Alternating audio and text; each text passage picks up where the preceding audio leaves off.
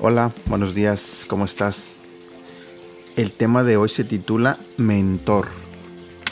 Este tema lo saqué de una Biblia que compré hace poco que se llama Biblia Celebremos la Recuperación de la Iglesia de Sarebak. El, programa de Celebremos la Recuperación está hecho en base bíblica que ayuda a quienes están luchando con heridas, hábitos y frustraciones a mostrarles el poder del amor de Jesucristo a través del proceso de la recuperación. Este programa de Celebremos la Recuperación se ofrece en millones de iglesias alrededor del mundo. Nuestro tema empieza así. La mayoría de nosotros admitiríamos que nos gusta que la gente que nos importa camine a nuestro lado a través de los buenos y los malos momentos en la vida, con otras personas a nuestro lado para animarnos. Los obstáculos no parecen tan grandes. Del otro lado de la moneda, celebrar solos para nada es divertido. Todos disfrutamos la conmemoración de los momentos cruciales de nuestra vida con nuestros familiares y amigos. En todo el estado de California, mil personas participaron durante ocho semanas en la pérdida de peso. Los, restaurantes habían previsto menús especiales y los gimnasios locales ofrecieron membresías gratuitas o con descuentos.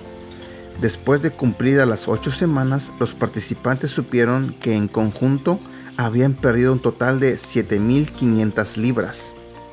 Ellos atribuyeron su éxito al apoyo de todo el condado y a la división de los participantes en grupos de cinco, cuyos miembros permanecieron en contacto los unos con los otros a través de las semanas. La evidencia científica reciente ha descubierto que una mujer con cáncer de mama mejora su índice de supervivencia alrededor de del 70% si tiene seis o más amigos. Cuando una mujer sufre el proceso traumático de recuperación de este tipo de cáncer, con frecuencia sus amigos son el factor más importante en su supervivencia y no sus médicos, ni el hospital, ni el personal del hospital, ni la, ni la quimioterapia. Del mismo modo, mientras caminamos a través de nuestro viaje de recuperación, las personas en nuestra vida, nuestros amigos, mentores y compañeros de rendición de cuentas, pueden ser el factor más significativo en nuestra capacidad para completar con éxito el programa. Estas personas importantes nos recuerdan que debemos continuar asistiendo a las reuniones, llevar un diario y trabajar los principios. Los mentores y compañeros de rendición de cuentas nos ayudan a mantener nuestro inventario balanceado, honesto y completo.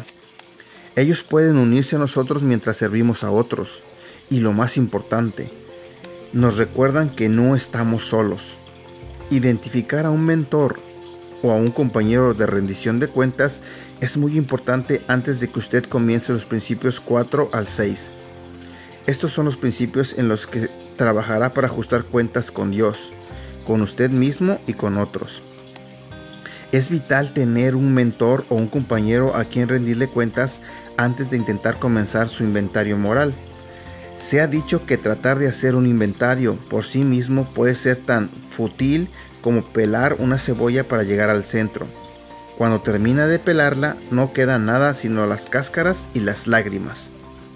El principio 4 dice, una apertura para un autoexamen y confesión de mis faltas a Dios y a alguien en quien confío. Trata acerca de cómo desechar nuestra descomposición de la verdad trata acerca de, de que uno sea transparente. Proverbios 15:14 señala que el corazón entendido va a través del conocimiento. La boca de los necios se nutre de tonterías. ¿Está listo para nutrirse de la verdad acerca de su vida? Pues bien, es hora de sacar la basura. A veces la basura puede ser bastante pesada, pero no tiene que sacarla solo necesita a alguien que haya pasado por el mismo camino a la recuperación para que le ayude a llevar su carga. Los siguientes son cuatro maneras en las que su mentor o compañero de rendición de cuentas puede ayudarle. Punto número uno. Ellos pueden estar a su lado para discutir en detalle aspectos que son personales o tomarían bastante tiempo en una reunión. Esto es especialmente cierto mientras trabaja el principio 4, Estas personas modelan la gracia y el perdón de Cristo y le dan un sentido de perspectiva. Punto número 2. Ellos están disponibles en tiempos de crisis o una posible recaída. Eclesiastés 4:12 afirma, uno solo puede ser vencido, pero dos pueden resistir. La cuerda de tres hilos no se rompe fácilmente. Punto número 3. Ellos sirven como portavoces al proveer un punto de vista objetivo, basado a sus propias experiencias, victorias y esperanza. Esto es especialmente valioso mientras trabaja en el principio número 6, cuando usted está tratando con la parte sensible de hacer enmiendas y ofrecer perdón, necesita un portavoz confiable. Punto número 4. Ellos están a su lado para animarle a trabajar los principios a su propio ritmo. No es función de ellos trabajar los principios por usted, pero pueden ayudarle en su progreso, confrontarlo cuando se siente atrapado y marcarle el paso cuando avance en el programa muy rápido.